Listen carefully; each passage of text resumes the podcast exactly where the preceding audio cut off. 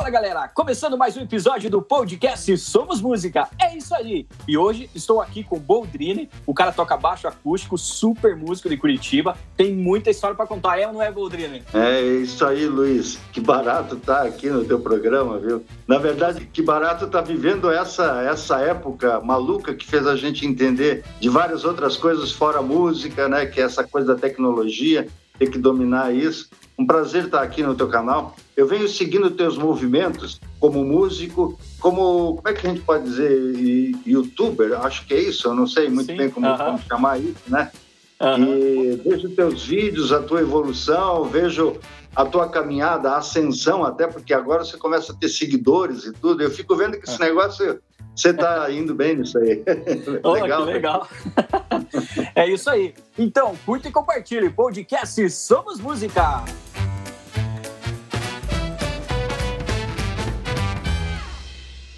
Fala, Boldrino. Então, muito obrigado, gratidão mesmo pelo, por ter aceito esse convite. Você sabe que, que você, para mim, é referência no contrabaixo, né? É um mestre, grande mestre do contrabaixo acústico aí, do Walking Bass. É um cara que passa muito sentimento, né? Muita emoção ao tocar. Então é muito bacana, né? Quando, quando a gente conhece né, músicos assim como você que realmente passam essa energia, né? Essa alegria. Então, Boldrini, é, muita gratidão mesmo por, por ter aceito o convite. E já quero começar perguntando para você, né, Boldrini? É, tem, tem muita experiência e vai poder ajudar muito nós aí, né? A gente vai aprender muito. É, como que você começou na música? Como que foi a música na sua vida? Então, antes mesmo, talvez até de responder essa pergunta, eu digo para você o seguinte, que é, depois de todo, todo esse trajeto, eu estou com 67 anos agora de idade, né? É, eu vejo que a maior parte da, da, da, desse, dessa etapa da minha vida tem sido assim experienciar essa coisa assim de, de, de, de ajudar as pessoas a construírem um pouco sua, sua, sua vida como músico, né? Hum. E, e, e, e, eu me espelho justamente na, em toda a minha vida, como ela foi, né? Ela foi uma vida diferente da de vocês, né? Vocês tiveram, vamos dizer assim, ela é diferente por vários aspectos, né? A internet, principalmente, eh, foi um elemento assim que ajudou muito, ajuda muito todos nós, né? Agora de uma maneira efetiva, né? Mas é, na idade de vocês, por exemplo, a gente não tinha isso. Então vem muito aquela ideia assim, de, naquela época a gente tirava música ouvindo no rádio e passou a música e pronto, ou tira ou não tira, isso acontecia. Mas não exatamente na minha época ainda, eu fui depois disso daí. Então, a minha época foi. Eu comecei aí por, por volta de. Eu tenho uma carteira de músico dos anos 74, acho que é 74. Eu fiz aniversário esses dias aí, minha carteira fez aniversário. Fez. Oh, que legal. 50, é, 40, 49 anos de carteira de Ordem dos Músicos, de Azulzinho. Nossa! Fez oh, agora esses dias né, em, em, em, fevereiro, é, comecei em fevereiro, final de janeiro, por aí. Então eu lembro que eu comecei com música com os meus 14 anos, por aí. Naquela época a coisa era muito muito delicada, muito confusa. Eu morava numa cidadezinha muito muito pequena, que é a eu morava em Paranaguá, né, uhum. aqui do, do lado, aqui de Curitiba. Sim, sim. Morei em Paranaguá e e aquela época foi um pouco complicado para mim, porque eu gostava mesmo de música, sabe? Quando eu reparei que eu gostava mesmo de música, eu comecei a procurar músicos e a maioria dos músicos que eu precisava encontrar na vida para reparar o que é música mesmo, eram músicos quarentões, cinquentões, entendeu? Porque a galera da minha idade estava tentando tocar rock and roll, mas eu já sabia que isso ia ser uma passagem muito rápida na minha vida. Eu já uhum. sabia que botar, que naquela época assim a gente botava aquela calça boca sino, boca de sino, uhum. A gente repartia o cabelo no meio, puxava assim, às vezes até passava uma brilhantina, um negócio para deixar o cabelo bem iê, iê, iê. Eu sabia uhum. que aquilo ia ser rápido e, e, eu tinha, eu me, eu, eu percebia que eu tinha que me preparar para um futuro, assim, porque eu sabia que eu gostava mesmo de música. E, e aí rock and roll, Beatles e, e baile nas redondezas, eu sabia que não ia dar para mim. Eu teria que fazer coisas é, não coisas maiores, mas eu teria que fazer coisas que realmente rendesse, que desse algum algum algum movimento de caixa, assim, que eu teria Sim. que ganhar algum dinheiro e tudo, né?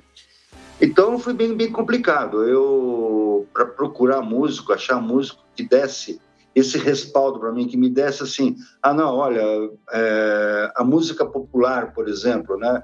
Na época, a música popular era o finalzinho da bossa nova, um pouquinho da tropicália já estava entrando, nem tanto, é, mais, mais ou menos.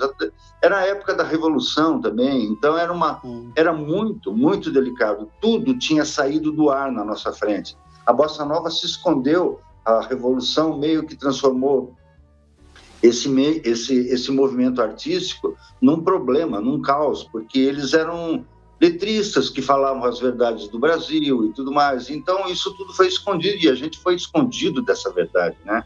Eu passei o, o, o, essa época da ditadura aqui, aqui, no, aqui no Brasil, é lógico, não saí, nunca saí aqui do Brasil, mas digo, vivi essa época com os, com os olhos e ouvidos surdos. Eu não tive acesso a boa música. Então nada era possível, nada realmente era possível, a não ser um rock and roll ou outro que eles deixavam passar. Beatles, que estava começando a nascer, mas não tinha nada a ver com o Brasil, então eles podiam falar o que eles quisessem, podiam entrar aqui no Brasil, e a gente consumiu muita música americana por conta disso. A gente deixou de ouvir é, Tom Jobim, final do, da Bossa Nova, a gente deixou, deixou de ouvir, a Bossa Nova mal estava morrendo, nem tinha entrado na UTI, e a gente, tinha, a gente não teve mais acesso a ela, né? E até é. porque a bossa nova, se a gente for ver, ela nunca morreu. Ela foi, ela foi podada, ela foi amputada, né? Ela foi amputada.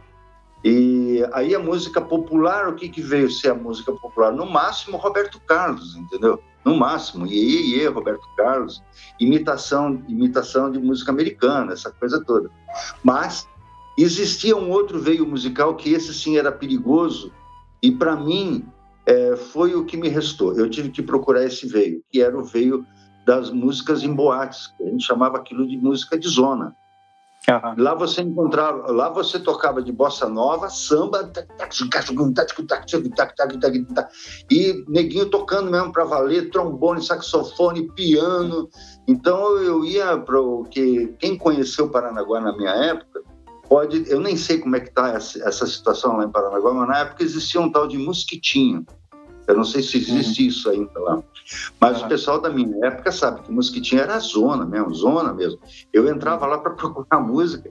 Antes da música, você pegava os mulherão assim na porta, assim, querendo enganar você, para ver se você como é. Vai, é comigo ou com ela que você vai, entendeu? Era louco. Aquilo eu não tinha é. nem 16, 17 anos, eu estava já entrando Nossa. na zona para ver se eu achava música.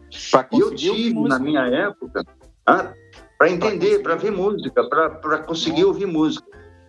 E os músicos que eu conheci, porque eu era filho de gerente de banco naquela época, então eu trabalhei, eu, os meus amigos era, vamos dizer assim, era relativamente pessoal mais ou menos da alta sociedade.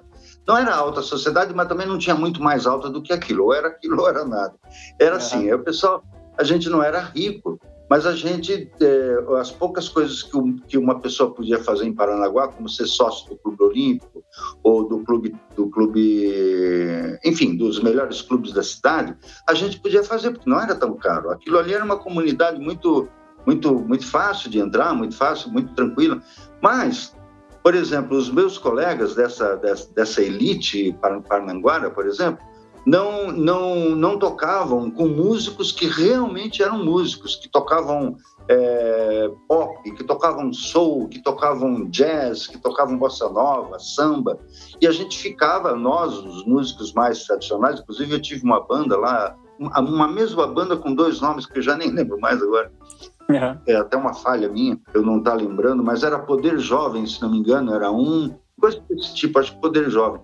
Então, é, o baterista era o Migues, lá de Paranaguá, muito conhecido, filho do Miguelão.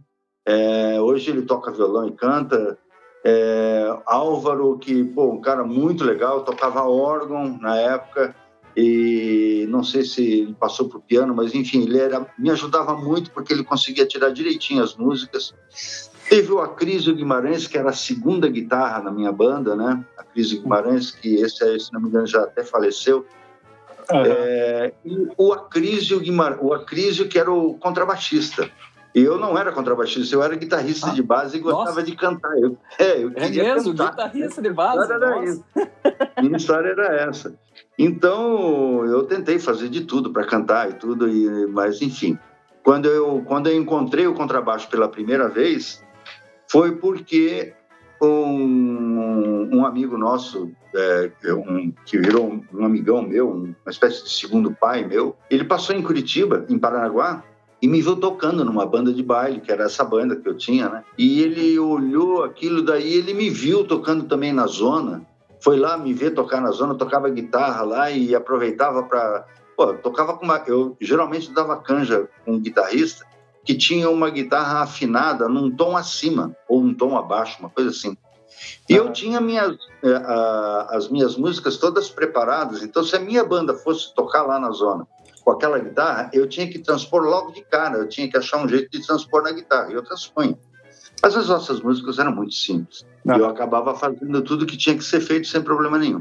Mas eu não era um grande músico, só para te dizer, eu era um músico ah. bem, assim, bem esse senhor. Estava começando ali também, né? Eu estava começando. Começando, é. você, você ter uma e, ideia. E tinha, e, viu, Bodrini?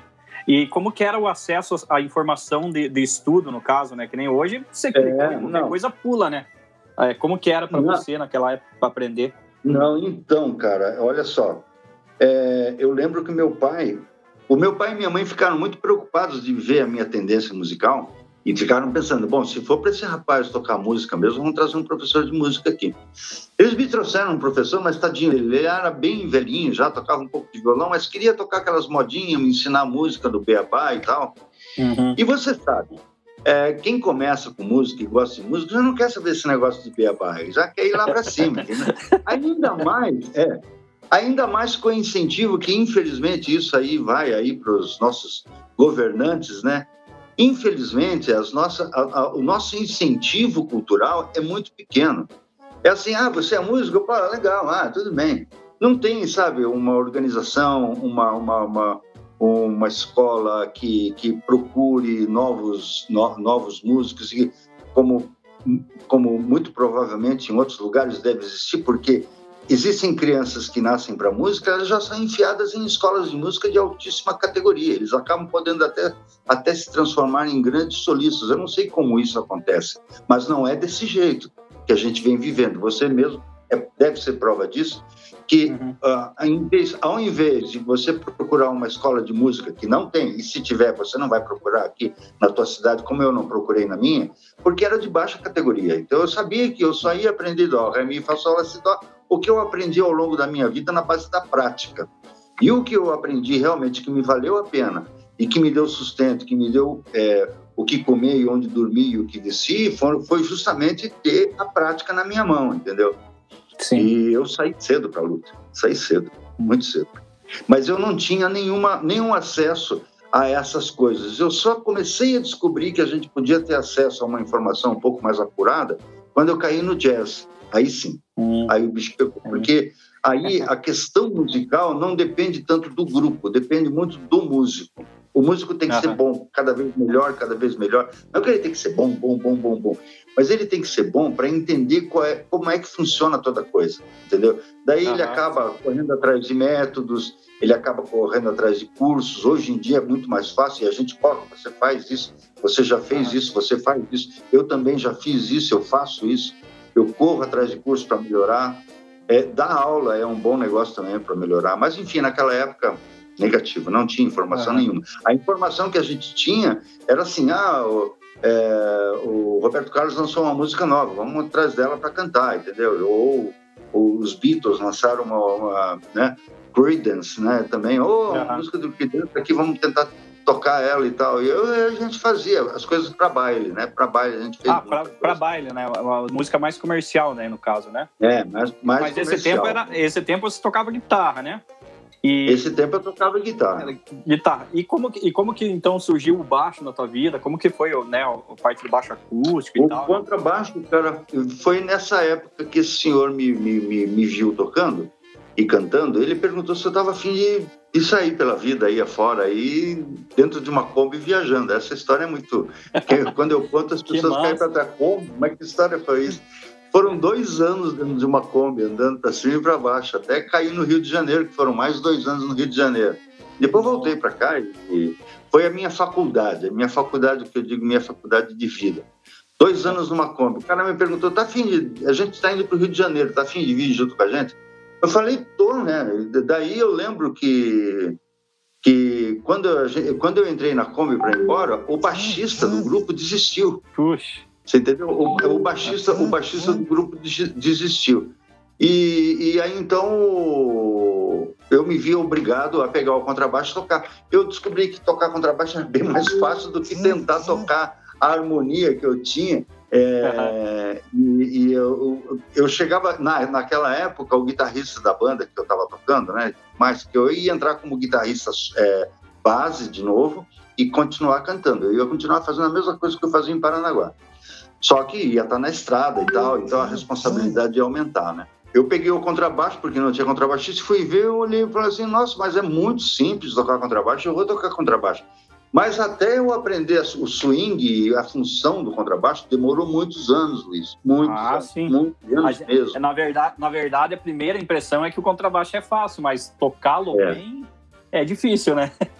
Como swing, foi difícil essa questão. entender Cara, você acredita que no final da história, quando eu estava me despedindo dessa onda de ficar dois anos na Kombi, foi que eu é. descobri que eu fiquei longe da minha banda por um tempo. Então, porque com essa banda de dois anos que eu fiquei dentro da Kombi, eu só toquei com eles. Aí, quando, quando a gente chegou em Guarapari, essa banda chegou em Guarapari, em Minas Gerais, acho que é Espírito Santo, é Minas Gerais, é bem divisa de Espírito Santo com Minas Gerais, acho que é. é a gente, eles, eles foram para o Rio de Janeiro, porque eu tava, a gente já estava morando no Rio de Janeiro. Eles foram para o Rio de Janeiro para fazer alguma coisa lá e foram com a Kombi tudo, porque tinha que fazer uma mudança, alguma coisa assim, e eu fiquei no lugar onde a gente tinha que tocar a gente estava tocando numa, numa, num lugar lá que, tava, que o pessoal acampava e tinha um salão de festa grande, a gente tocava ali. Uhum. E era duas semanas, eram duas semanas que, que eles iam fazer alguma coisa lá e eu pensei, ah, não, eu vou ficar por aqui mesmo, vou ficar sozinho, e gostei de ficar sozinho, queria ficar sozinho um pouco.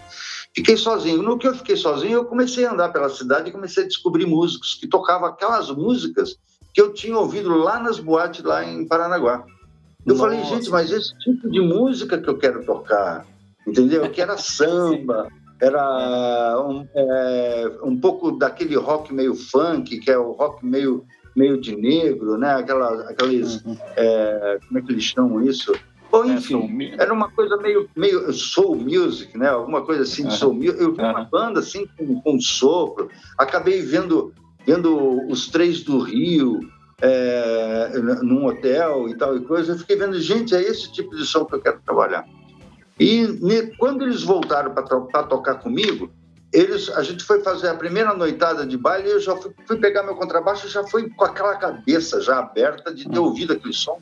E comecei a tocar, o baterista virou para mim assim, cara, você você virou contrabaixista, cara? Eu falei, como assim? Nossa, swingueira, que barato. Isso é que é legal de tocar. Eu falei, olha, tá vendo? E aí eu, eu me desliguei deles e encontrei uma galera que estava morando aqui em Curitiba e que, por azar ou por sorte, por azar deles, mas por sorte minha, isso é uma história que eu não, não vou contar aqui, porque uhum. teve implicações mais profundas e nem vou dizer o nome deles também.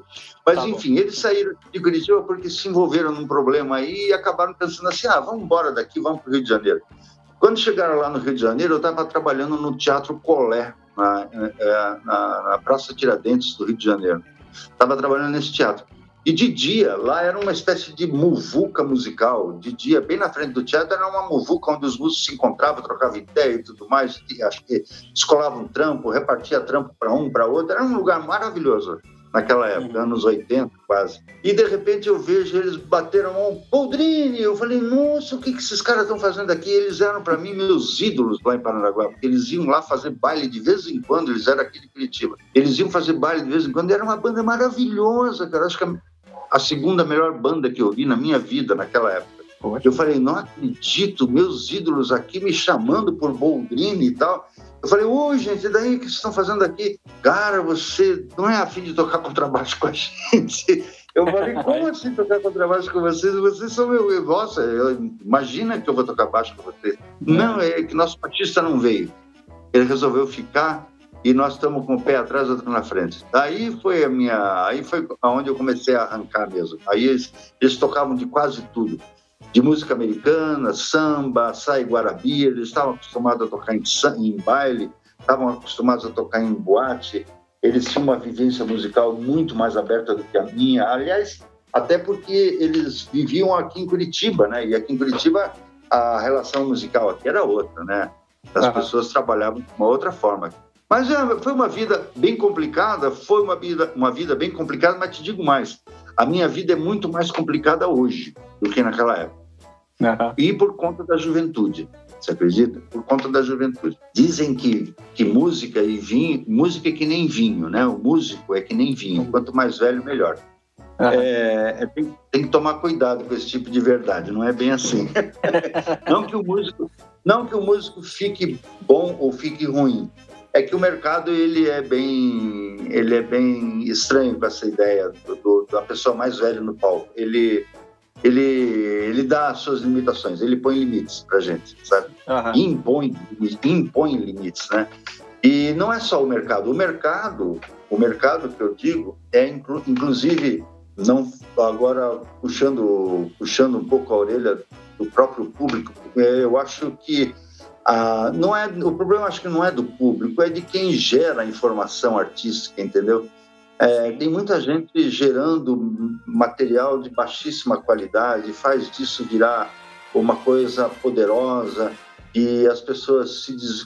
Aí vai um pouco essa coisa da história da música e da espiritualidade, entendeu? É, a boa arte traz a boa educação espiritual também, sabe? Sim, total. Então, você começa a medir um povo. Tem alguém que já falou isso aí. Você consegue medir a, a, a cultura de um povo pela música que ele toca. Isso uhum. é, é bem verdadeiro. Você, você pode ver até que, de repente, a gente quase não tem mais, ou pelo menos na, em, boa, em boa parte do nosso país, quase a gente não tem mais as nossas, é, as nossas músicas regionais né? Elas estão sendo Sim. apagadas pelas músicas, por outras músicas que foram é, mescladas por músicas internacionais é que... e que viraram. O, assim, o, o que eu vejo é que existe, né, tipo, muitos empresários hoje, né, que não são musicistas e que veem a música como um produto, né? É. É, e é acabam fazendo com que toque nas, nas mídias aí, nas grandes mídias, músicas simples, porque é o que, digamos, o povo é, absorve mais rápido, né? Eu vejo hoje que isso é, se transformou numa música industrial, como se fosse uma seleção, tipo, é igual uma montadora de carro. Tipo, tem aquele padrãozinho e eles vão seguindo aquele padrão. Tanto na parte melódica, harmônica, né, dessas músicas populares, e quanto até na estética, se for para ver, como você falou, né? Tipo, há, é, uma, há uma limitação, né? No, tipo, ah, se você não tiver uma idade ali já fica mais complicado, né? É, por exemplo, para música pop do Brasil, né? Que não é a, não o pop em si, né? Eu falo pop, o sertanejo, universitário, essas coisas. Se você não tiver uma imagem, tipo, que condiz com aquilo, você não acaba não tocando. Você acaba não é, acaba sendo sabotado. Você pode ser um músico excelente, mas se você não tiver a imagem que eles querem, se você não tiver, às vezes não, não tem nem tanto talento, mas se tiver a imagem, né? Então eles vendem isso. E isso é muito prejudicial, né? Porque a música, eu vejo que nós músicos somos como se fosse psicólogos, né, de uma, do mundo, né? Porque o que a é. gente toca realmente, né, tipo, trans, o que a gente toca e transmite, aquilo faz com que a mente, mexa com a mente da pessoa, com a emoção das pessoas. Então, é, imagine tocando um monte de música sem nexo, nada a ver, com letras todas, né, bem rasas. É, isso daí forma a nossa sociedade, é isso que forma o Brasil. Então, por isso que é muito importante, né? Eu, tô tentando fazer essa transição, Boldrini, de, de passar para música, que eles falam assim, né, música ao lado B, né? que seria ah, a música é, a música de verdade mesmo, né? Então, tipo, eu tô tentando fazer essa transição, né? Agora na pandemia, que inclusive, imagine que, que engraçado, né? Na pandemia que eu consegui, assim, já tocar com alguns músicos e tal, e começar a me direcionar para esse lado, assim, né? Porque eu, há muito tempo, vivi da música comercial, né? E, mas eu quero cada vez mais, eu penso muito como você, tipo, a responsabilidade que eu tenho nas mãos, né? Tocar, emitir essas notas e tocar essas músicas. Que tipo de música que eu tô transmitindo para as pessoas, né? Se eu quero que, que, que melhore, então eu preciso, primeiro eu, né, fazer a minha parte, né? É, e por isso que eu admiro muito você, né? Agora, né, que você vive dessa música, vive, né, do, do, do, do jazz, assim, vamos falar do jazz, mas não é só jazz, né? Bolsa nova, tudo, né, que você toca. É. Então, a, hoje eu almejo, tipo assim, ser um cara como você. Por isso que, tipo assim, a minha inspiração em você não é só na questão de tocar, que você toca muito bem, né? E depois eu vou deixar os, alguns links aqui embaixo para a galera ouvir você tocar. Mas legal, é, legal. É, é, essa, essa questão, né? Que é, tipo, de ter essa, essa responsabilidade. E, e você é uma grande referência para mim por isso, né?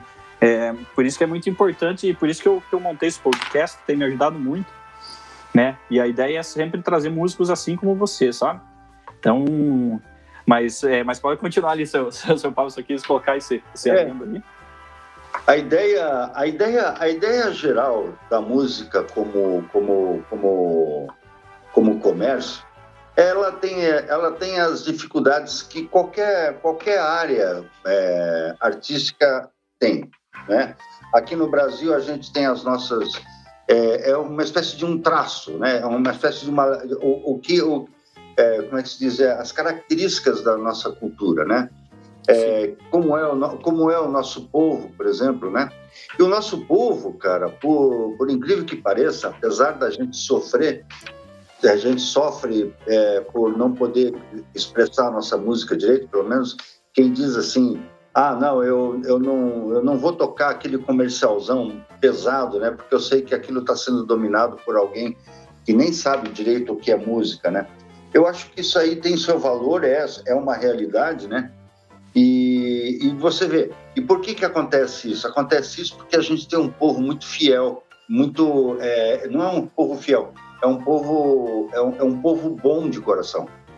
Sim, ele sim. se deixa levar pelas informações e acredita em tudo que acontece. Quem conseguir gritar mais alto na cabeça desse nosso povo querido, ele acaba aceitando aquilo como verdade, entendeu? Então, sim. a nossa responsabilidade como músicos que já viram o outro lado do muro, que já conseguiram ver o outro lado do muro, ou que já pularam o outro lado do muro e sofrem por estar do outro lado e não poder ter relação com o Porque, assim, se você é um músico é, que toca a música que, que a máfia quer, vamos colocar assim, já porque eu não sei o que é isso aí. Mas, enfim, se você não quer tocar isso daí, você tem que passar para o outro lado do muro. E nesse lado do muro você já não tem mais comunicação nenhuma. Você, você não tem respaldo com grana, o teu cachê não vai ser, nunca mais vai ser igual. É, você não vai ter mordomias, você vai ser um músico que vai ficar é, jogado do lado, de lado, você não pode mais você não pode mais entrar na rádio, não pode entrar mais na televisão, você não pode mais tocar disco, você não vai poder fazer um monte de coisa, a não ser que você batalhe, batalhe muito, né? Daí a nossa responsabilidade para quem já está desse lado do muro ou para quem já está em cima do muro e fica decidindo se é para cá ou se é para lá e se tem vontade realmente de vir, de vir para esse lado ou nem sei se eu estou desse lado, na verdade, ainda, mas eu acho que é uma luta é, longa. Eu digo isso porque, na verdade, às vezes eu me pego, é, me pego é, tendo que fazer algum tipo de trabalho que não era bem aquilo que eu queria fazer. É, porque você veja só, a minha restrição é muito grande. Eu sou músico de jazz tocando contrabaixo acústico. Então eu fui lá profundo mesmo. É, é, é uhum. muito, é muito pesado o que eu peguei, entendeu? Eu não tenho nem a opção do baixo elétrico. Não tenho uhum. nem a opção do baixo elétrico. Eu não tenho nem a opção de chegar a entrar numa gravadora com baixo elétrico não é de tocar uma bossa nova ou um samba. Eu não tenho nem essa opção. Ou o cara me encara como baixista acústico e que, na verdade, é, é, entre ser contrabaixista, por, por ser contrabaixista, ainda me dou o luxo de, de achar que contrabaixo é um instrumento para se fazer arte.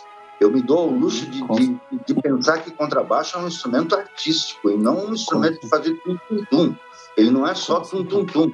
Você tem um fretless na tua mão, você sabe o que é isso, cara. Esse instrumento sim, canta. Sim. Esse Exatamente. instrumento canta. Tem, tem, tem alma, né?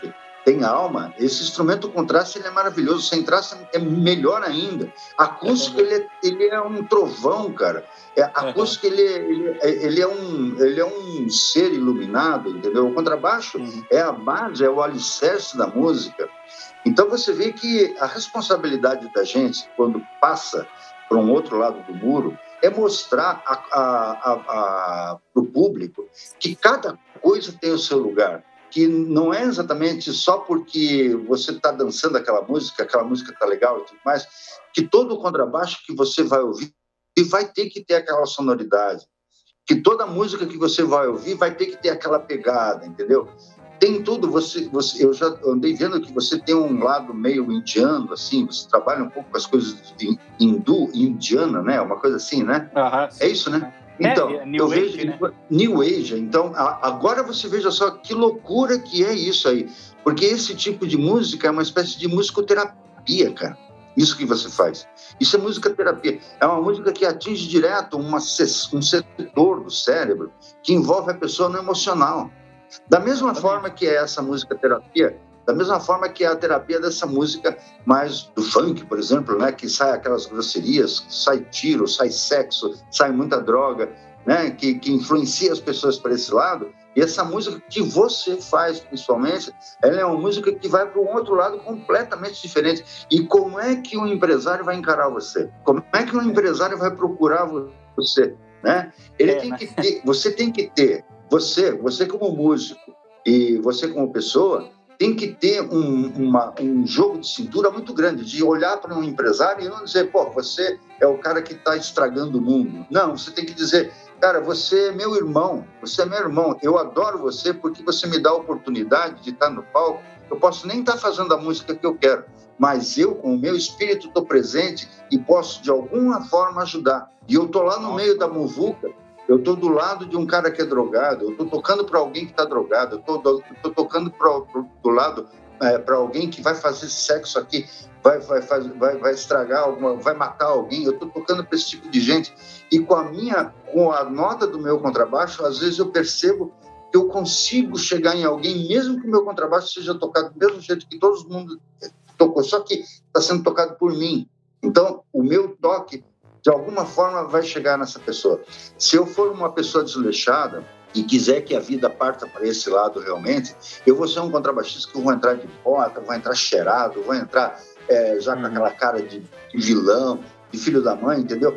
entorpecendo a pessoa que está me olhando. Se a pessoa por acaso gostar da minha aparência, ela vai fazer o que eu faço. Sim, exatamente. Né? É, eu me preocupo muito com, com isso, né? Como você fala, hoje é, eu, eu sou uma pessoa que eu, eu optei, né? Não tenho nada contra, né? Mas eu optei por não, não consumir nenhum tipo de, de bebida, não, né? E nenhum nada que, que altere o, a, o meu estado de consciência. Então eu sou o cara careta, careta 100%.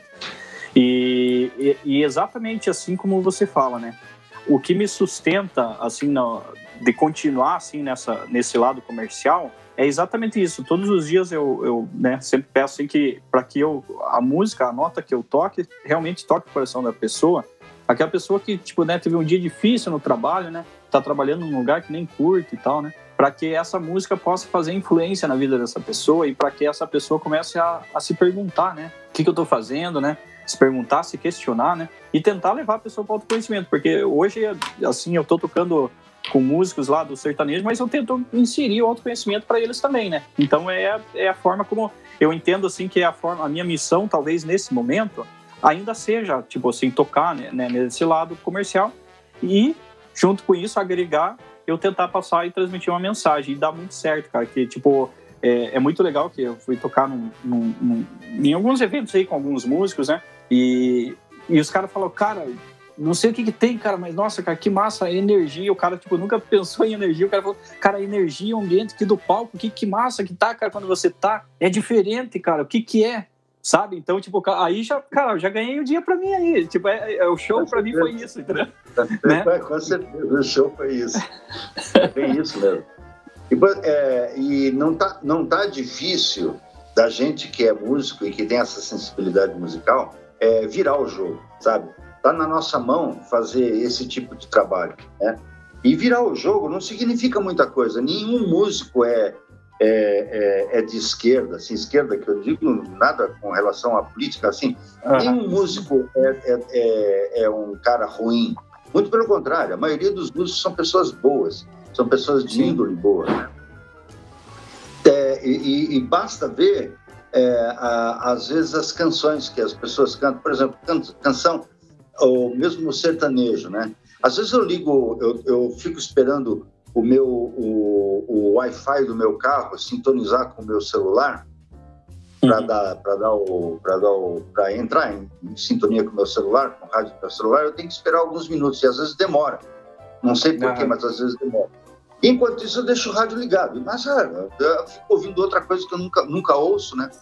E de repente uhum. eu começo a ouvir sertanejo, é o que tem, tem de montão, muito, muito sertanejo. Sim, dizem sim. que o sertanejo está é, tá passando por uma certa alteração, uma certa mudança. E eu estou observando, cara, que impressionantemente eu estou achando algumas coisas interessantes, sabe? Eu estou achando alguma uhum. coisa bonita. Estou vendo a canção, a canção de amor do sertanejo começou a ficar interessante. Tem umas assim que puta, vão embora, né? eles falam, falam de sexo, uhum. então é uma coisa assim mas tem umas que falam de um jeito bacana. Estão falando, por exemplo, no tipo de amor que se faz hoje em dia, que é meio fico para hoje, pronto, amanhã já não tem mais, né? Mas eles uhum. falam de um jeito que eu fico olhando. Gente, o que eles estão passando já é uma informação de que forma você tem que agir quando esse tipo de coisa está acontecendo com você. É assim que a vida é hoje, tudo mais, está tranquilo. Então, mas eu acho que está cada vez mais fácil da gente da gente bancar essa guerra, da gente ir para essa guerra mesmo e fazer com que as pessoas entendam que não tem só isso daí, né? Ser músico, ser artista é, é, é uma coisa muito bonita, cara. É difícil. Você sabe disso.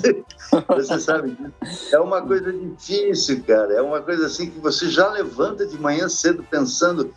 Com, é, é, ela envolve o teu pensamento de como é que você levanta de manhã. Você tem que levantar bem.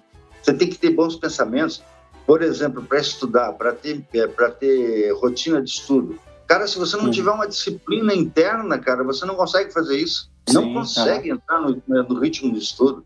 Para isso, você tem que ter uma disciplina danada.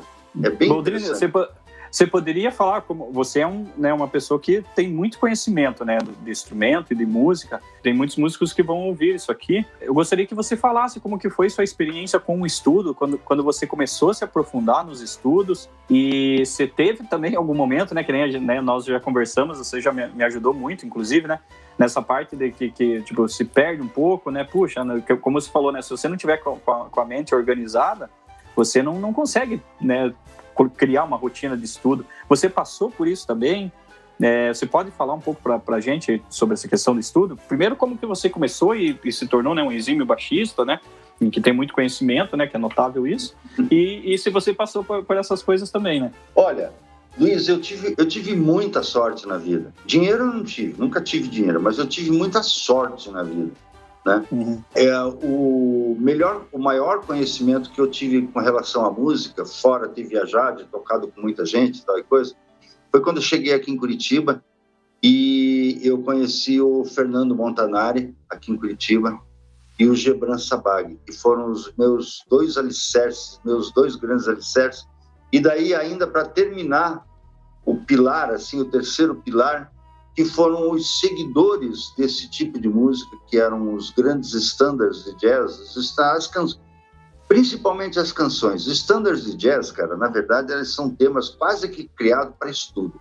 São pentatônicos, alguns são melódicos, mas nem todos são melódicos. É, são músicas compostas com certa dificuldade, com alguma dificuldade técnica para poder ser executado como música é, instrumental. Mas existem as canções, as canções dos, uh, dos standards de jazz, que foram feitos justamente para trilha sonora de grandes filmes e tudo mais. Esses temas, o Fernando Montanari e o Gebran Sabag sabiam tocar eles, a maior parte deles eles sabiam tocar.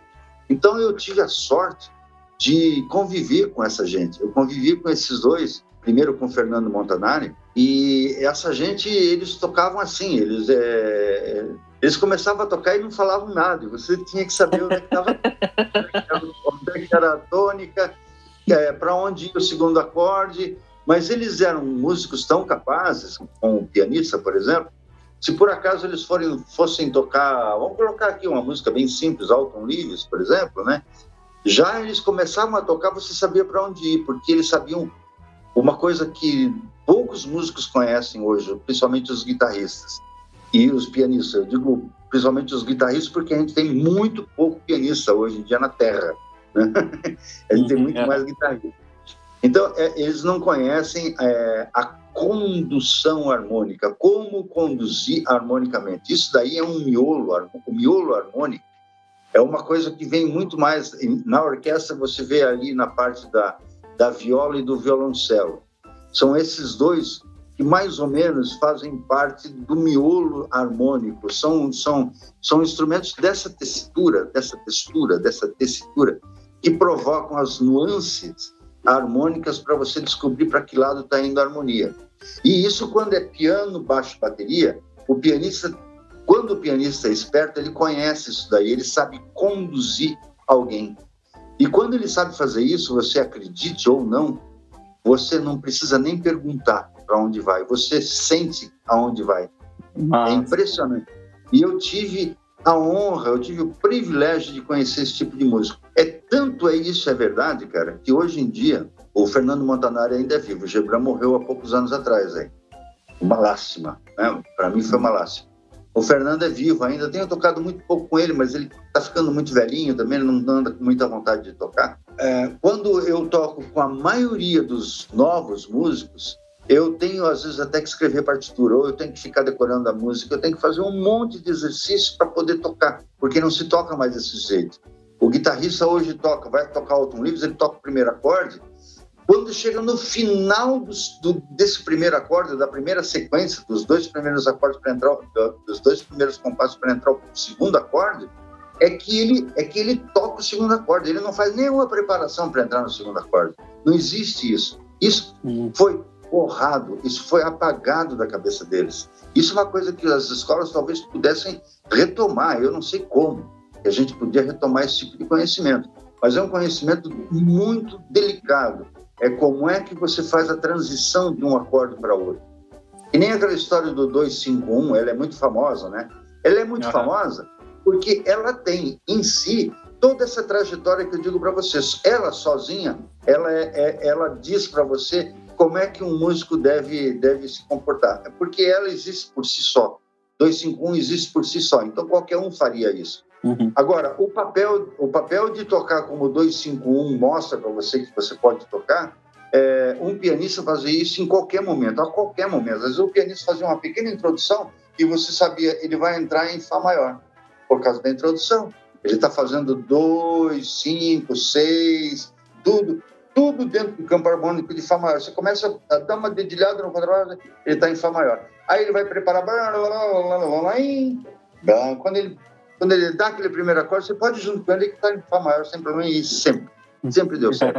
Eu não, o Fernando nunca precisou me dizer para onde vai ou que tom que ele tocava.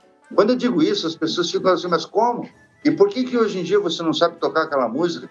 E eu estou toda hora perguntando.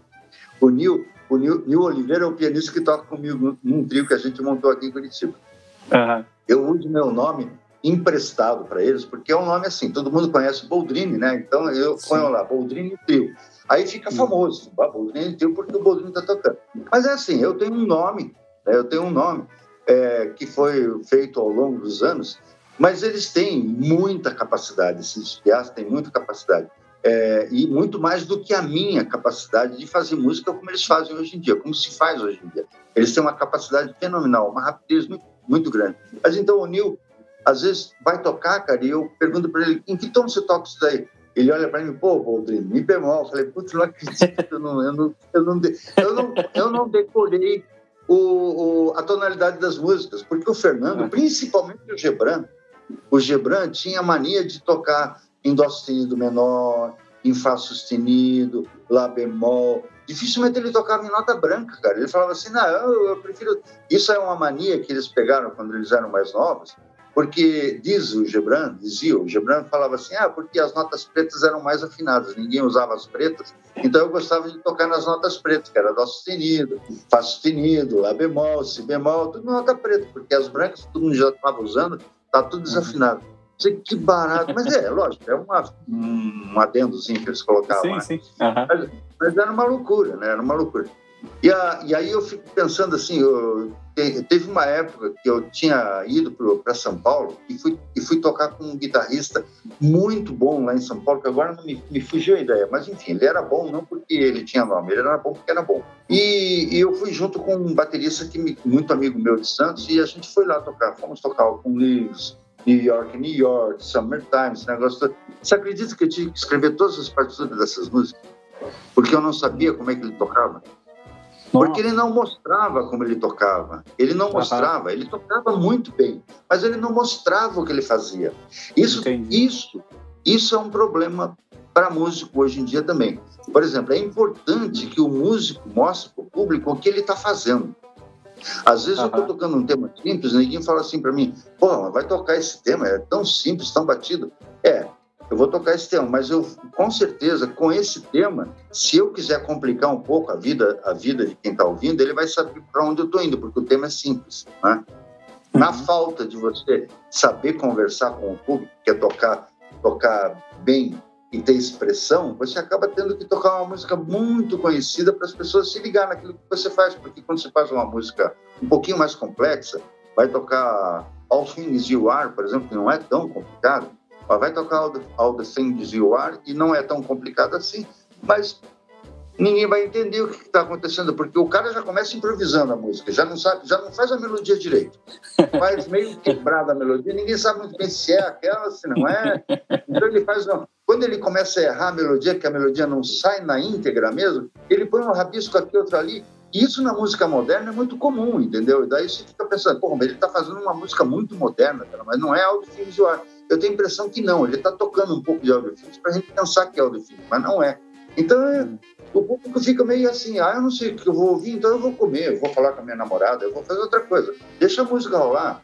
Agora, uhum. se eu prender a, a atenção do, do, meu, do, do, meu ouvinte, eu tocando uma música muito simples, ou tocando, fazendo com que ele entenda o que eu estou tocando, eu tocando cada vez mais limpo e, e, tocando de uma forma que ele consiga entender, e aí vai aquela espiritualidade que você vem buscando na sua vida e tal, e ainda em cima disso tudo, da, de toda a tua disciplina musical, você colocar, você tentar colocar uma espiritualidade, uma emoção e tudo mais, você com certeza vai fazer o cara largar o, garfo, o garfo e olhar para você.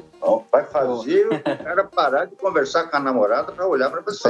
Isso, eu... você tem que achar um jeito de fazer isso daí. Ah, é muito interessante isso que você falou, Baldrini, porque agora eu me, eu me recordei de um vídeo que eu vi do Victor Uten, né, quem não é baixista, Victor Uten hoje é. é a maior referência do baixo, assim, técnica, o cara é um gênio. E ele fala justamente isso que você está falando, ele fala assim, tipo, que ele, né, tipo, acho que alguém pergunta qual, qual que é o segredo de você tocar tão bem, todo mundo te admirar. Ele fala que ele, ele faz melodias simples dentro de algo complexo ali, mas a primeira coisa é prender a atenção da pessoa. E para prender a atenção da pessoa tem que ser com coisa simples. Se você quiser ir quebrando tudo, que eles falou, o cara, que nem falou, o cara vai ficar ali comendo, ele não vai nem dar bola. E você ter essa sabedoria, é isso que você falou, cara, nossa, é uma coisa muito sábia, né? Imagine, e, e, e, e como é legal, né? Tipo, saber, né? Que nem, que nem eu falei, o Victor Uten falando isso também, né? Ao mesmo tempo que o cara é o maior do mundo, ele tem, tipo, uma humildade tão grande, né? De fazer uma melodia simples. Ele podia só, ah, vou quebrar tudo em toda hora, né? Não, ele sabe exatamente o que fazer, o que tocar. É, tem um outro duelo, é, tipo, duelo que eu falo não, não é duelo, não, tipo, que tá tocando dois, dois baixistas, né? É ele mais um baixista, né? Cara, o Victor tem, tipo assim, o outro baixista começa a quebrar tudo assim no solo, assim, sabe? Tipo, ah, um italiano. Olha... É um italiano. Isso, o, Fe, o Frederico fala. Esse italiano é muito bom, esse italiano. Mas eu vi esse. Excelente. É, é, excelente. eu vi esse. Mas não fica assim, não sei se você sentiu assim, é, fica um pouco sem sal, né? Tipo assim, tá, legal, né? O Vitor deixa ele tocar.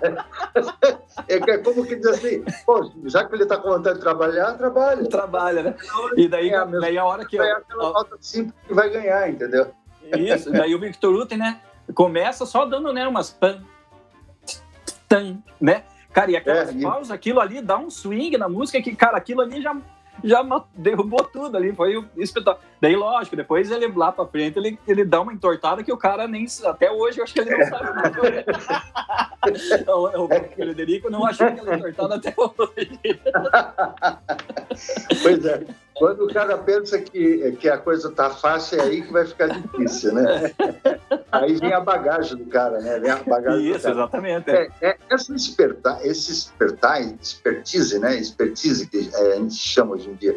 Mas essa esperteza de, de isso é que nem isso é que nem é, lembra lembra daqueles caras que, que, que botavam aqueles aqueles três pininhos, aquelas três coisinhas de costura do dedo, assim, dedal, para descobrir uhum. onde é que tá a bolinha.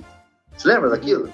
Sim. Aqueles uhum. caras que botavam uma banquinha assim no meio da rua e botavam aqueles três, aqueles, sim, aqueles sim. três dedal assim para você descobrir onde é que tá a bolinha. Ele fazia uhum. você acertar todas. Na hora que você apostava, você errava. Exatamente isso. Então é aquilo, é chamar a atenção, é prender a atenção. Eu vou prender a atenção do cara até ele deixar eu tocar uma música boa para ele. Aí que eu legal. vou tocar uma música boa e ele nem sentiu, cara. Ele nem sentiu que ele ouviu aquela música filha da puta de difícil. Ele tá ouvindo lá, cara, que legal, a música tá me levando, de repente eu vejo que ele tá hipnotizado, eu toco aquela do Ticoria. ele não percebe, cara. Ele não uhum. percebe. Ele toca não, injeção sem sentir dor. Gênio, gênio, gênio, gênio.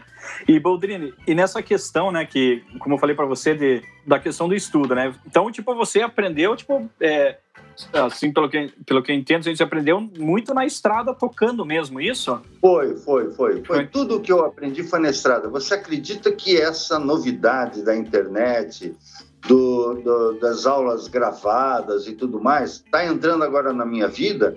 E eu, hum. de alguma forma, estou tentando fazer parte disso, também tentando gravar alguma coisa, que está tá um pouco complicado ainda, porque eu não tenho know-how nisso daí, né? Uhum. Mas eu tenho visto que vale a pena comprar cursos, vale a pena estudar, vale a pena se interessar pelas coisas, né? Só agora mesmo, é, com. Quer ver, eu comecei a ter algum tipo de informação, sim, só que como eu tocava muito, eu não, eu não pude aproveitar, eu não pude parar para estudar. Agora, com a pandemia e com a idade, e com o tempo que a idade me faz ter mais comigo, né? Porque essa idade faz com que eu fique um pouco mais em casa. Então, eu ficando um pouco mais em casa, eu estou começando a descobrir de que forma eu posso usar o tempo e de que forma eu posso chegar lá onde eu sempre quis, que é tocar melhor. Mas esse melhor que eu digo é com mais consciência, né? E descobrir que músico sou eu também, né? Que é uma coisa que eu não sei também. Às vezes você descobre que você é o Boldrini, mas sim, daí. Mas o que, que isso significa para você? Eu, é, eu, eu, enfim, a gente não tem dinheiro. Você não tem dinheiro, eu não tenho dinheiro. Ninguém. Eu tô ficando mais velho e tô vendo que eu não eu não, eu não consegui construir uma casa com a música. Tô no jazz, né? Tô no jazz há 30 e poucos anos, 30 anos, vamos dizer assim, 30, 35, ah. quase 40 anos só de jazz, né? De música, hum. eu já tenho 50 anos de música, porque minha carteira faz, fez 49, mas eu comecei com 16. Tenho mais de, uhum. tenho mais de 50 anos de música, né? Então, mais de, mais de 40 anos, não, mais de 50 anos de música. Mas então, eu, a informação só veio agora, com o aumento da tecnologia, com a tecnologia chegando cada vez mais perto da gente, da mesma forma que está chegando para vocês. Só que os Sim. músicos mais novos, e que já descobriram isso, cara, eles já estão indo lá na frente, estão indo embora, entendeu? É, o que, que, eles vão encontrar lá na frente? Eles vão encontrar um monte de gente que está fazendo a mesma coisa. Isso é uma pena, é uma pena. A informação ela está tá aos jogos por aí, entendeu? O que, basta, o, que, o que é difícil hoje agora é você pensar o que realmente te interessa, para que vai servir para você. Por exemplo, no meu caso, eu já, já, já dei de cara um vídeo, por exemplo, de slap. Falei, cara, que barato, eu vou aprender, eu vou comprar um baixo meio safado, eu vou aprender a tocar slap. Que barato, que legal. Aí eu fiquei pensando, gente, mas eu vou perder tempo com isso, em vez de eu investir no conhecimento do meu, meu contrabaixo, melhorar meu arco e tudo mais, aí de repente eu me toco, não, é besteira, eu estou viajando, não, não. Então você tem que saber pensar essas coisas, né? Porque tem muita informação, a cabeça de um jovem é uma caixa vazia. Como ele é muito novo, cabe muita informação e ele sabe à, medida que ele, que ele recebe essa informação, ele já está trabalhando essa informação, já está devolvendo essa informação de uma outra forma. Quem é esperto é esperto e pronto, está acabado. Mas eu não sei se ele perde a identidade, se ele não está perdendo a identidade dele também. Tem que prestar um pouco de atenção nisso daí, porque às vezes a identidade do músico, por exemplo, eu sou jazzista e eu tenho, uma, eu tenho um particular comigo. Eu sou um jazzista de standard. Eu sou um jazzista de público, eu sou jazzista que gosto de ver o público gostar daquilo que eu faço. E tem o jazz, tem o jazzista que pouco importa se você gosta ou se você não gosta. Eu toco, eu vou tocar aquela coisa lá que nem, na verdade, nem eu sei muito bem o que, que é, mas eu vou tocar aquilo lá, entendeu? Tem gente, tem jazzista que é assim. E ah. eu tenho que respeitar isso daí. Mas eu sou jazzista daqueles meio, vamos dizer assim, meio quadrado, assim, né? Como diz você, eu sou careta. Eu, eu sou uhum. daqueles músicos careta. Vou tocar aquela coisa gostosa e tal coisa. Por quê? Porque é assim que eu gosto de tocar. E sábado agora, a gente tem tocado aos sábados no Full Jazz, agora, esse foi o último sábado, agora só em março, no meio, no final de março que a gente vai voltar.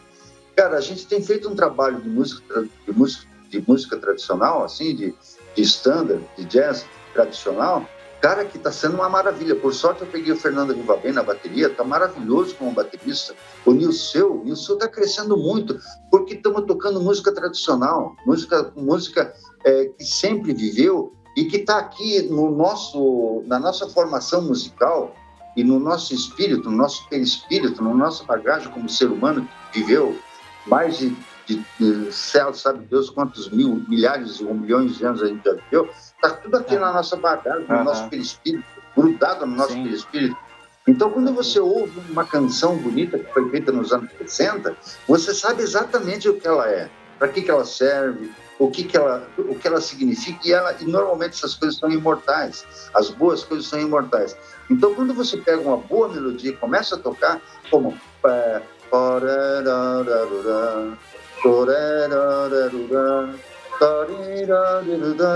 Você vai pegar uma Time Goes. By, por exemplo, da vida, vai tocar ela bem feita, o cara vai se segurar na cadeira e falar assim: Eu não escuto isso desde quando eu era criança. Gente, que barato uhum. que é isso. Ah, eu quero vir de novo aqui, que eu quero lembrar de novo. Cara, isso faz bem. É uma parte da história que eu continuo revivendo, que eu faço questão de tocar, porque é o meu, é o meu métier, né? é, o, é onde eu me dou bem. Né?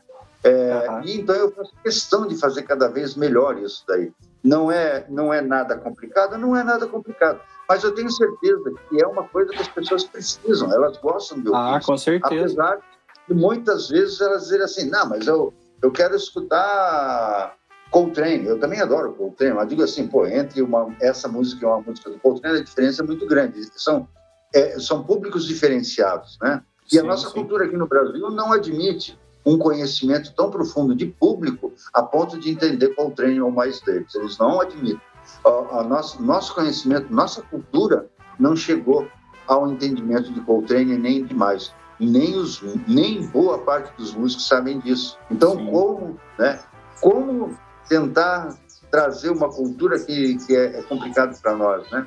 Nós somos da bossa nova, nós somos do samba, nós somos do axé, music, né? lá de cima, nós, nós viemos com, com as músicas baianas, nordestinas, né? Música uhum. do interior, né? Que, que tem outra formação, outra pegada, né? Outra, o espírito da gente.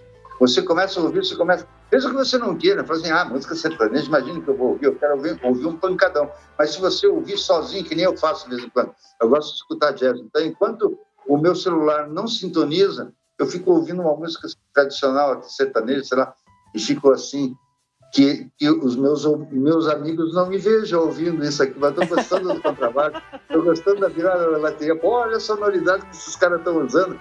Cara, como é que pode a tecnologia que essa gente usa? É impressionante, cara. Não, e, e assim, a parte, a parte musical do sertanejo, tipo, né, tem, hoje em dia tem músico, nossa, músicos excelentes tocando. Então, Excelente, a parte do, não é? do, não, então não é do swing minha, ali. Não, é. não. A parte do swing, a parte, né, toda até a parte técnica, eu tenho algumas músicas que, que, que, que é colocado e tal. Então tem que tem tem tem o reconhecimento dessa dessa parte, né? O que assim eu eu penso é tipo assim, né? Deveria tipo ter um pouquinho de cada coisa, né? Mas é, como você falou, é, a gente tem que ir trabalhando para que, que consiga inserindo né, essas coisas é. no, né, para a sociedade e tal, né? Eu ia, te, eu ia te perguntar como que você vê assim, a música e o autoconhecimento e a espiritualidade para você. É, você acredita que, que, que, eles estão interligados? É, porque assim, eu, ó, eu, a gente nunca conversou sobre isso assim, mas eu vejo Não. muito forte isso em você, né? Para mim, tipo, ressoa isso. Eu não, não sei te explicar, eu vou aprender agora, vou, vou, vou descobrir agora, mas assim, eu, eu sei que você tem alguma coisa assim, muito, além de notas musicais, né? Você sabe que eu tive uma experiência que eu posso dizer para você que foi uma experiência meio transcendental, uma época, e não faz muito tempo não, faz aí, vamos, posso colocar aí 10 anos, em torno de 10 anos, pode ter sido um pouco mais até 10 anos eu fiz um trabalho que, inclusive, ele foi deletado pelo, pelo YouTube. Ele foi deletado e eu joguei dentro da plataforma do YouTube do MySpace. MySpace uhum. detonou ela. Eles, eles, perderam boa parte do, do material, né? Nossa. O MySpace, é, são... Parece que o, o metade do material que estava que tava sendo postado no MySpace, eles perderam. Inclusive, eu não sei se o MySpace existe hoje. Meu, o nome das músicas, José A. Boldrini, está lá no MySpace mas não toca. Uhum. Não dá para uhum. tocar, eles perderam esse material. E ali, Nossa. é, como, como eu, eu passei uma época produzindo muito, eu estava produzindo muita música, e eu estava com um, um, Mac, eu estava trabalhando com um Maczinho portátil, né? Uhum. E eu tinha muito medo de deixar todo o material dentro do Mac e fazer com que ele ficasse lento e perdesse a possibilidade de ele ser um, um, uma coisa que desse para trabalhar rapidinho com ele, porque eu precisava dele trabalhando com live, eu gostava de fazer looping, tudo com ele. Eu entrava com o contrabaixo dentro dele e usava os, os plugins dos programas, ficava maravilhoso. Fazia looping, fazia vocal, fazia também tal. Eu gosto desse trabalho, gostei, né? Talvez hoje eh, talvez, talvez eu volte a fazer esse material só de outra forma, com um colega meu aqui, um velhinho também, colega meu, o Celso Pirata. E aí, então, nessa época, eu resolvi, eu cheguei a comprar um, um livro do, do Charles Mingus. Eu sempre fui fã do Charles Mingus. E olha só, não é pela musicalidade dele, porque eu nunca achei ele um baixista da pesada, sabe? Mas quando eu comecei a tocar jazz, me apresentaram na época o Miles Davis, me apresentaram o Coltrane, me apresentaram o Ticoria, e na leva foi o Charles Mingus que era um dos poucos que dava para ouvir, era o Charles Mingus, assim, de baixista, né? O resto era músico, quem era baixista, quem era fulano de tal, quem era ciclano, e não me interessava muito bem quem era o baixista desse, desse pessoal, porque não dizia lá, né? Não, era Miles, não era o baixista do Miles, era o Miles, né? E eu nunca soube quem era o baixista do Miles, e até hoje nem sei quem era. É, daí Paul Chambers, que eu soube que era baixista do, do, do, do, do Coltrane, mas depois eu andei sabendo que existia um tal de Charles Mingus. Eu falei, quem é esse cara, né? Porque era muito polêmico esse cara. Ele chegava a entrar no, no palco armado. Ele era, ele tinha um problema, né? É, ele era um, um cara, um cara político muito sério, né? Muito, muito, muito polêmico. Ele trabalhou muito por causa da, da, do negro, né? Muita essa história da, da, negritude, né? Da, do, dos preconceitos raciais e tudo mais, eles tiveram uma vida muito complicada, muito conturbada. E ele, muita droga e tudo, ele chegou a ser, na época que eu conheci, nem sei se é verdade realmente, porque eu li uma autobiografia dele e, um, e uma outra e um, e um outro livro que também fala dele e de outros músicos. E eu ouvi dizer que ele chegou a ser dono da máfia musical uma determinada época da carreira dele, como jazzista. E aquilo me impressionou porque a vida dele era muito parecida com a minha. Assim, porra, entra em boate e vamos falando sério assim, pô, naquela época, cara, quando eu viajei, cara, a gente ficava com as mulheres para ganhar, pra, as mulheres davam uma, um, um tênis pra gente, jogava uma grana pra gente, a gente ia lá comprava um jogo de porno. Ah, ah, as coisas desse tipo, assim, sabe? Nem gosto. Sim, sim. Mas é tá só para a gente saber que tinha uma relação entre músico, mulher da noite, que eram as, patronas, as matronas, elas cuidavam dos músicos, elas ajudavam. O Charles Mingus, por exemplo, chegou a ter uma namorada na rua, que ele adorava essa namorada, E, ela tinha, e ele tinha uma matrona, onde ele, onde ele morava, num, num, num castelo praticamente. Essa mulher tinha muito dinheiro, e ela, ela adorava Charles Mingus. Então ela levava o Charles Mingus para morar com ela, e ela, ela não admitia que ele tivesse o amor da vida dele. Então ela chegou a mandar prender essa namorada dele, quase matou essa namorada dele, para ele Nossa. não ter olhos para outras mulheres, né? E quando tinha olhos para outras mulheres, ela falava assim: ah, não faz mal, ele vai dormir na minha casa mesmo. Ele é meu, o que eu quiser fazer com ele, eu faço. Então ele teve uma vida muito desgraçada, assim, nesse sentido, né? Tanto por conta das mulheres, por conta da droga e por, por conta da, da, da, de ser negro, né? Então eu vi aquilo ali, me interessou muito a vida dele e eu comecei a ler a autobiografia dele. Li uma outra, uma outra versão da autobiografia dele escrita aqui em português, que deve estar por aqui, e é, a autobiografia dele se chama assim Abaixo de Cão. É, uma biografia foi escrita em, em, em, português em Portugal mesmo, e outra biografia foi escrita aqui por um, por um cidadão até, até aqui, curitibano.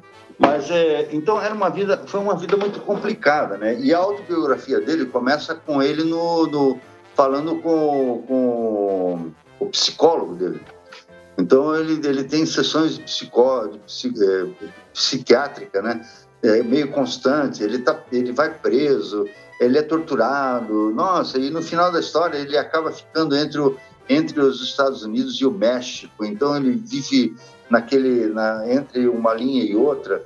É, foi uma vida muito desgraçada. E acaba morrendo, acho que no México até, por conta de uma doença muito muito estranha. E eu curti, comecei a olhar a autobiografia dele, daí curti outros outros livros que falavam a respeito dele, comecei a ler muito sobre a vida do Charles Mingus e começou a me interessar o repertório dele. Comecei a ver que o repertório dele é muito rico, cara. Não é bonito, não é um repertório que me agrade, realmente não era, não foi. Mas achei muito rico.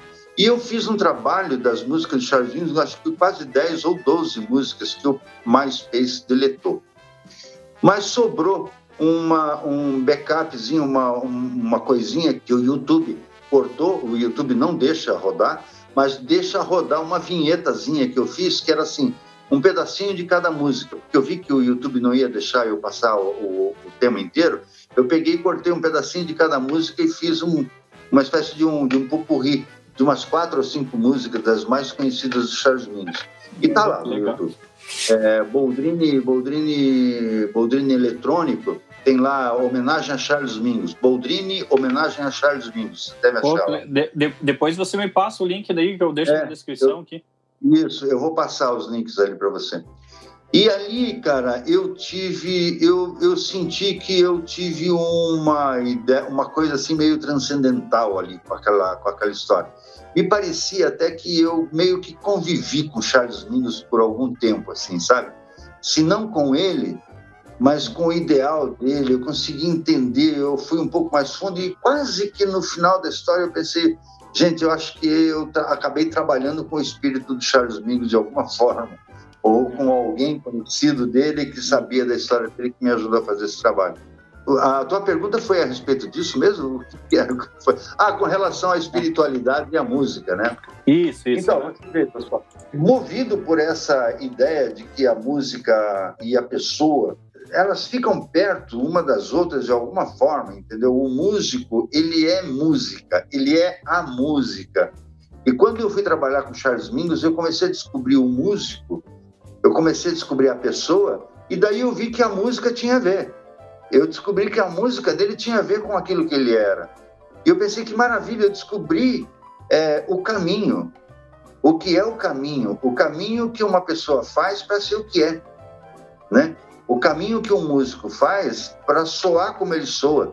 Eu descobri, pelo menos com Charles Mingus, eu descobri isso, né? Eu, daí eu fiquei muito interessado em fazer isso com outros músicos, mas eu acabei perdendo o interesse de ler bastante, porque eu sou muito, muito relaxado com essa história de ler. E, e foi uma fase um pouco complicada na minha vida, foi um pouco complicadinha. Então, ficou meio assim, eu fiz aquele trabalho e dei graças a Deus ter feito ele, porque eu não ia conseguir fazer um segundo, terceira versão de algum outro tipo de trabalho. Agora, talvez nasce, nasça outras coisas, né? Não, não digo nesse sentido, mas eu acho que vai nascer algumas novidades por aí. Não sei exatamente aonde, mas muito provavelmente dentro da música, sim, mas com assim um contrabaixo um pouco mais sério, um pouco mais dedicado, um contrabaixo mais fiel com o que é realmente tocar jazz, tocar walking bass. Aliás, vamos até corrigir. Eu tenho falado walking bass e, e eu recebi duas críticas. É walking bass. e eu ver, toda vez que eu vou falar walking bass, eu falo walking bass, porque bass parece que é peixe, uma coisa assim em inglês, né? Então teve um pessoal que andou tirando até um sarro de mim, e eu falei, puta, eu tenho que consertar isso, eu sou péssimo em inglês. É walking bass. Então eu vou procurar ser um músico mais, mais é, é, conhecedor dessa arte, que é o walking bass, que já não é de hoje que eu venho tentando mexer nisso daí. Só que agora com as possibilidades de entrar na internet, pegar cursos e tudo mais, eu tenho melhorado, afinado melhor o caminho que eu quero trilhar. Né?